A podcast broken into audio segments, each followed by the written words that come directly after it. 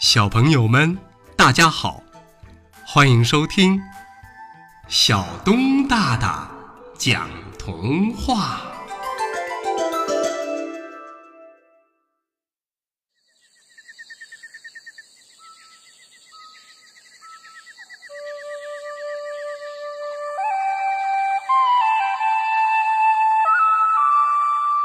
会行驶的水晶拖鞋。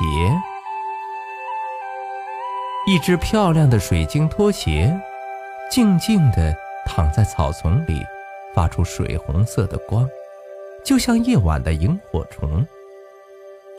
几天前，拖鞋的小主人，一位叫玲玲的小女孩，穿着新拖鞋散步，被小石子绊了一跤，一只拖鞋飞进了草丛里。玲玲找啊找，可就是找不着。其实啊，水晶拖鞋是故意躺在草丛里不吱声的，因为它向往自由，而且是很辽阔的自由。一片草地对于一双拖鞋来说，确实太辽阔了。草丛里很凉快，现在水晶拖鞋可舒服了。它伸了个大大的懒腰，躺下来看天上的云。天上的云飘来飘去，太阳和月亮轮流着升起来又落下去。渐渐的，空气中弥漫着一丝秋意，水晶拖鞋感到全身凉飕飕的。他有点想家，他还想念玲玲。于是他把自己的心事告诉了小昆虫们。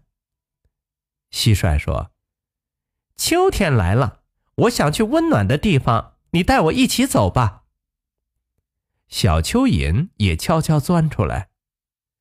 拖鞋妹妹，我想看看远方的世界，我跟你一起去找主人吧。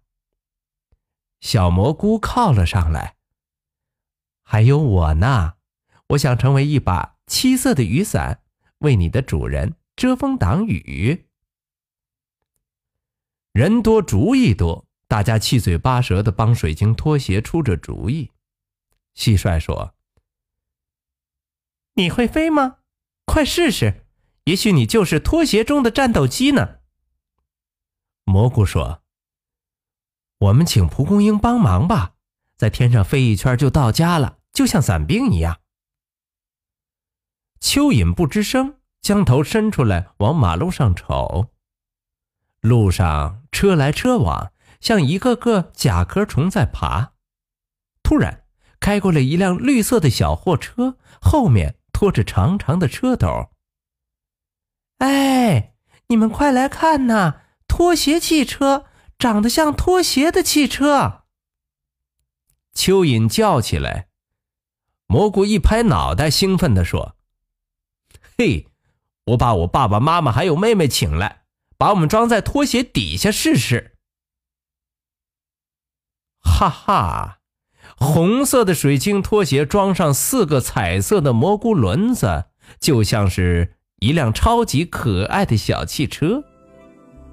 滴滴滴，当汽车停在了玲玲家院子的时候，玲玲的眼里发出了惊喜的光芒。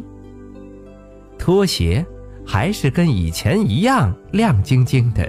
神奇的是，拖鞋里坐满了小客人：蚯蚓、蝴蝶、蟋蟀、蛐蛐儿，还有蚊子和蜈蚣。